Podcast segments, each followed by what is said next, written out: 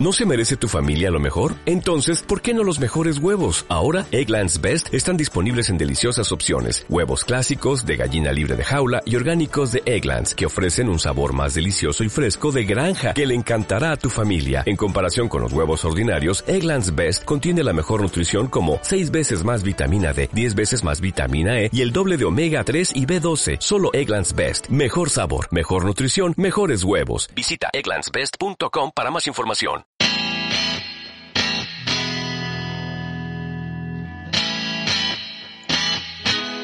Hola, hola, bienvenidos, bienvenidas a todos, a todas, una vez más a esto que denominamos Cuarentenials, esta catarsis que estamos haciendo para pasar esta cuarentena eterna en la Argentina y que también es mundial, obviamente.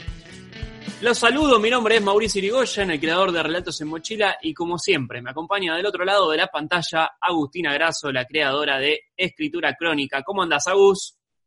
Hola Mauri, ¿cómo estás? Muy bien, acá arrancando la tercera temporada de nuestro podcast Cuarentenials en el día, si no me equivoco, 37 de cuarentena. Me encanta, tercera temporada, le ponemos el nombre a esta arranque de semana, a esta tercera etapa de la cuarentena, a esta tercera temporada de, de y algo que me resonaba en esta tercera temporada era que decía, che, pucha, eh, nos renuevan el contrato cada 15 días. Esto es, ¿está bueno que pase eso o no? y sí, lo bueno es que sí, porque quiere, Spotify quiere que sigamos estando en, con este podcast, así que es bueno, es bueno que nos renueven, ¿o no? Qué bueno, que Alberto siga con la cuarentena, porque si no nosotros nos quedamos sin trabajo o tendremos que buscar otra cosa para hacer, ¿no? Sí, sí, hay que buscar otra cosa porque es más la gente que se está quedando sin trabajo con la cuarentena que la que están consiguiendo, creo. Así que eh, sí, claramente, claramente nos vamos a tener que inventar algo después de la cuarentena. bueno, eh, primer programa de la tercera temporada. Hoy es un día de lluvia en Buenos Aires. ¿Cómo estás? Fía cosa. Mm, como el día. Como el día, estoy con fiaca, estoy acá haciendo el podcast un poco en las penumbras, apagué la luz.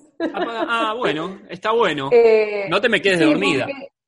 No, no, así que si me dejas de oír ya sabes por qué es. Pero no, estoy, estoy bien, pero como que pintó la fiaca, todo el día lloviendo, con mm. viento, mm. viste, como que cada vez se siente más el otoño. Mm. Eh, así que creo que lunes, viste, ya sabes que la cuarentena mínimo te va a durar hasta el 10 de mayo Así que bueno, es eso, ¿no? Como onda, bueno, la seguimos remando, ¿no? Claro. Acá en casa.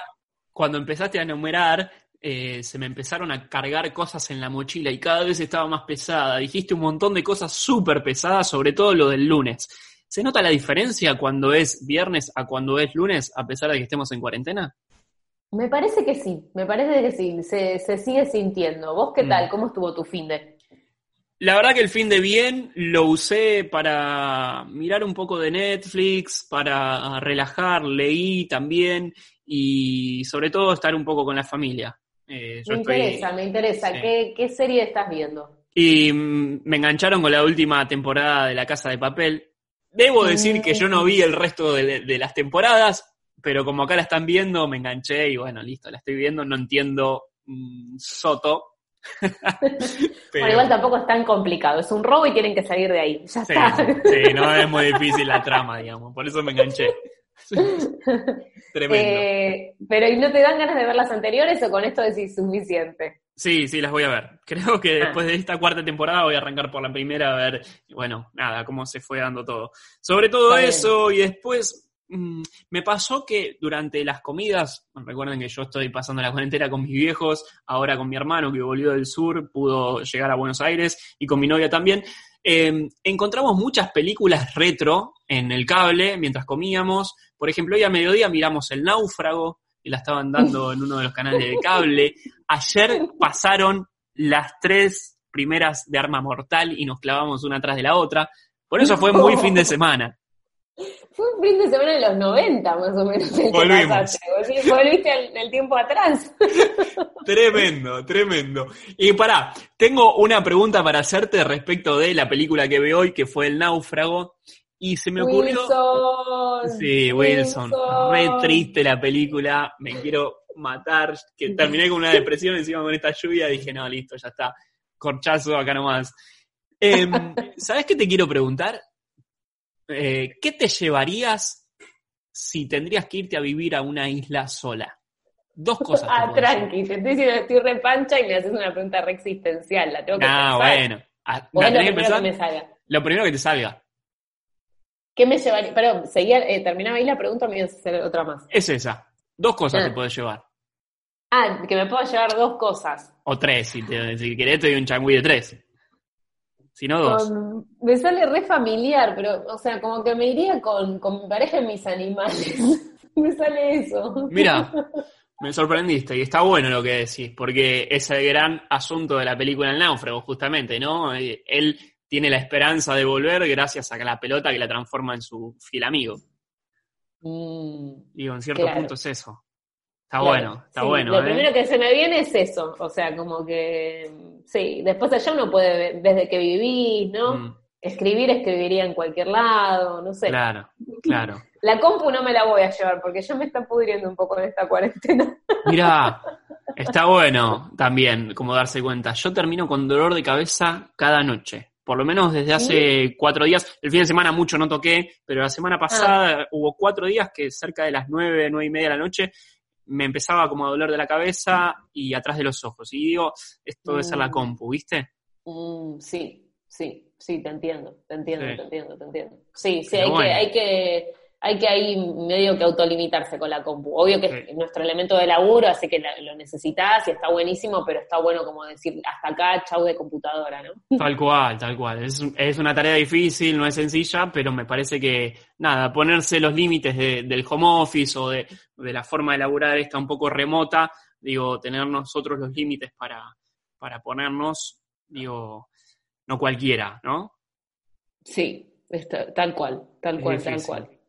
Así Pero que bueno. bueno, creo que también, no sé, cada vez que se renueva como el contrato de la cuarentena, ¿no? Como que siento que es una zanahoria que la tenías ahí, de golpe te la tiran más para adelante, te la tiran más para adelante.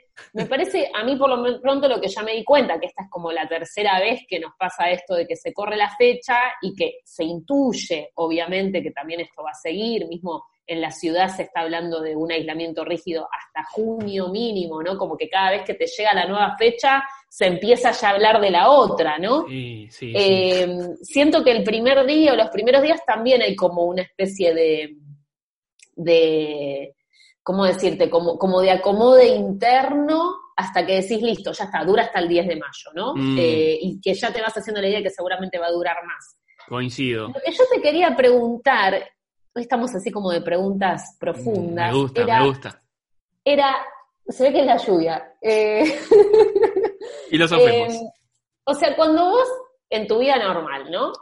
Estás en, en el día a día, uno vive el presente, vive el día a día, pero digo, vos sos como de proyectar en un futuro, o sea, sos como de decir, bueno, listo, no sé, en junio me anoto a tal cosa, eh, no sé, en julio, que es mi cumpleaños, voy a hacer tal otra, o sea, Mm. sos como de tener el futuro, o no sé, tenés tu proyecto y decís, bueno, de acá dos meses voy a hacer esto, o con mi pareja voy a...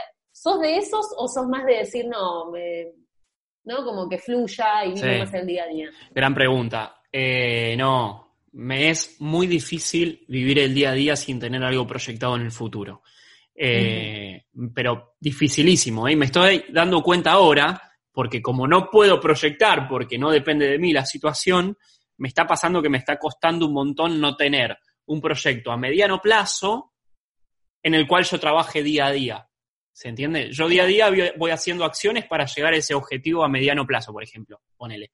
Y me está, me está costando, ¿eh? Me está costando adaptarme a eso en esta cuarentena. Me doy cuenta que me cuesta estar en el presente todo el tiempo, o sea, las 24 horas, porque no se puede proyectar a, largo, a mediano o largo plazo. Entonces, digo, bueno, tal vez sea una forma de adaptarnos a esto que estamos viviendo en la cuarentena, ¿no? Tal vez esto es lo que viene a enseñarnos esta famosa cuarentena o este virus, o es un poco un mito todo eso.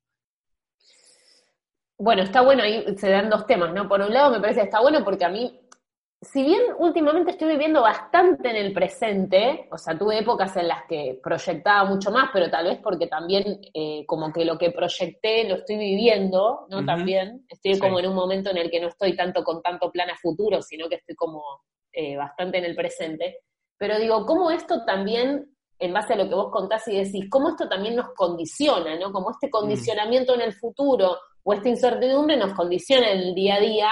Mm. Y yo creo que eso, quieras o no, eh, te afecta en el sentido de que si vos, eh, obviamente que un mecanismo de defensa muchas veces es la negación, ¿no? Entonces, mm. si no, no, a mí no me pasa nada, o no, esto me da lo mismo, ya se estiró, qué sé yo, pero digo, si uno intenta como ser lo más realista posible, mm. creo que está bueno decir, no, mira, esto me, obviamente te afecta en algún punto porque tus ideas, tus proyectos, lo que vos querías hacer, o no sé, si, si no sabes qué va a pasar también con, con, ciertas cuestiones que a vos te parecían que eran seguras, entre comillas, ¿no? Totalmente. Eh, y, y, vos me habías dicho algo recién, me habías preguntado otra cosa. No, bueno, a ver, cerrando esta idea, ¿no? De, de a quién le afecta y a quién no, yo creo que en mayor o en menor medida, a todo el mundo nos afecta esta situación. Mm. Por más que tengas planes o no, en algún, en algún punto te trastoca la rutina que llegabas. Eso partamos de la base que es así. Y yo lo que decía es, si esto, esta cuarentena o esta, esta pandemia que sucedió en el mundo viene a enseñarnos a estar en el presente o eso es vende humo. Mm, ah, eso, las enseñanzas de la pandemia.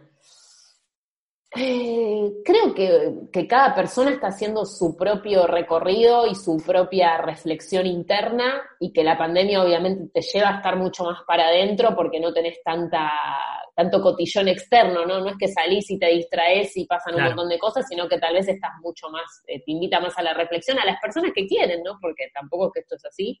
Y creo que eh, según la naturaleza de cada persona es como que puede sacar yo, nosotros nos, quizás eh, somos, en eso lo tenemos en común, que nos gusta sacar lo positivo de las situaciones, nos gusta ver el lado positivo, eh, y digo, pero no siempre esto tiene que ser un condicionante de lo mejor que saca la pandemia, ¿no? Porque tal vez digo, nada, puede ser que sigas igual. Claro, sí, sí, sí. y, y no pasa nada, digo, ¿no? Como, qué sé yo, no sé. Sí, yo coincido. Teorías, eh, un poco que hay entre teorías conspirativas, teorías emocionales, teorías de, ¿no? Positivas. claro, positivas. Basta de teoría. Claro, claro, es como que bueno, ¿no?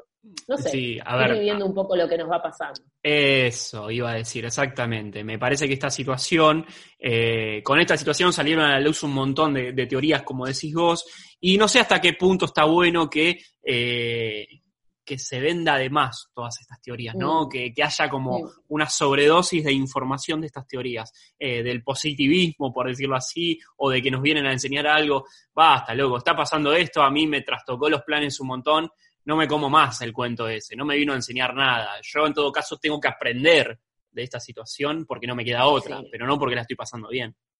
Ojo, y no es que tal vez no te quede otra, sino que tal vez también vos tenés en tu naturaleza la capacidad de poder aprender. Mm. Ya digo, para mí no, no, eso no está en todo el mundo y, tampoco tiene que estar, ¿no? Como que, bueno, es un momento que está buenísimo para aprovechar, creo que podemos aprovechar y sacarle fruto, pero eso no quiere decir que eh, todas las personas lo hagan, ¿no? Claro, totalmente. Cada cual pisa como quiere, digamos, ¿no? bueno, y así estamos. Pasando la cuarentena. ¿Se nos fue el tiempo o puedo traerte una invitada? Mirá, estamos ahí de tiempo. Eh, la hacemos hoy, la hacemos mañana, dejamos picando el tema y la tratamos mañana, me Gusta. Dejemos picando el tema y lo dejamos para mañana. Hoy me, gustó, fue como una reflexión de la tercera temporada. Filosóficos vinimos esta tercera temporada al primer episodio, ¿eh? Sí, sí. Contame de qué se trata. Es sobre argentines varados en, España, eh, sobre todo una, chica que formó un grupo con, otras personas, que, que es un grupo de Instagram, unas redes sociales, eh, justamente para visibilizar su situación y pedir eh, cuanto antes vuelos de repatriación para, volver a Argentina.